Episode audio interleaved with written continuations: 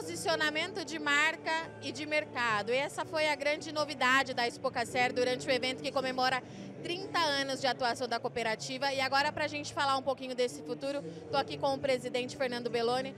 Belloni, vocês escolheram uma data emblemática para ir com tudo no mercado internacional.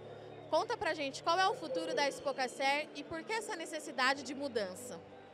Então, o mundo, é, os consumidores, todos estão pedindo essa mudança, né? que é a gente se voltar para produzir alimentos de forma sustentável. Então a Expocacer está virando a chave para buscar muito forte isso aí, a sustentabilidade. Pelo que eu entendi, essa é uma sustentabilidade que vai de ponta a ponta na cadeia do café. É isso, Belone? É cuidar tanto das pessoas, do econômico, muito em pauta com o ESG, é isso? Exatamente, a gente cuidar do tripé do ESG. Não adianta nada só a sustentabilidade ambiental. Eu acho que o produtor tem que ser sustentável economicamente, ele tem que, é, o negócio dele tem que ser sustentável para poder passar para a família dele, para dar continuidade.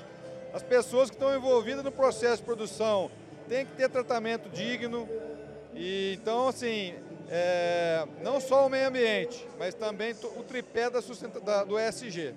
E Beloni, qual é a importância desse reposicionamento da marca da Expocacer em um momento que a gente tem um mercado muito exigente, né? A gente vê os compradores de fato fechando esse cerco, buscando por essas respostas. Então, essa mudança na nossa comunicação é para mostrar o trabalho que a gente está fazendo, é mostrar que a gente já virou a chave e a gente vai se reposicionar com uma posição muito forte na sustentabilidade e a gente quer mostrar isso para o mercado, o mercado reconhecer esse trabalho que a gente está fazendo.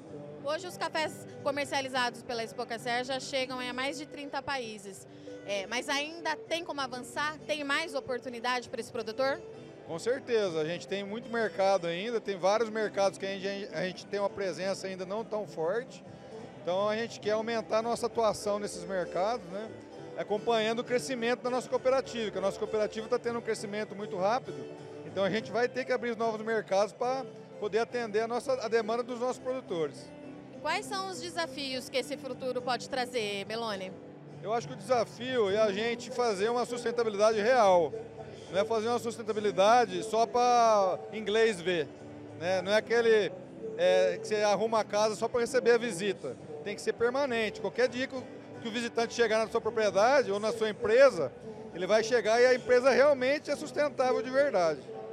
Obrigada, Belone. Estivemos aqui então com o Belone, presidente é, da cooperativa da Expocacer e a gente continua por aqui, não sai daí.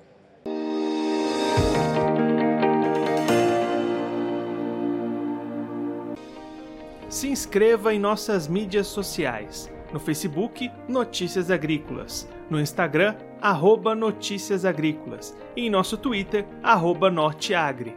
E para não perder nenhum vídeo, não se esqueça de nos acompanhar no YouTube e na Twitch Notícias Agrícolas Oficial.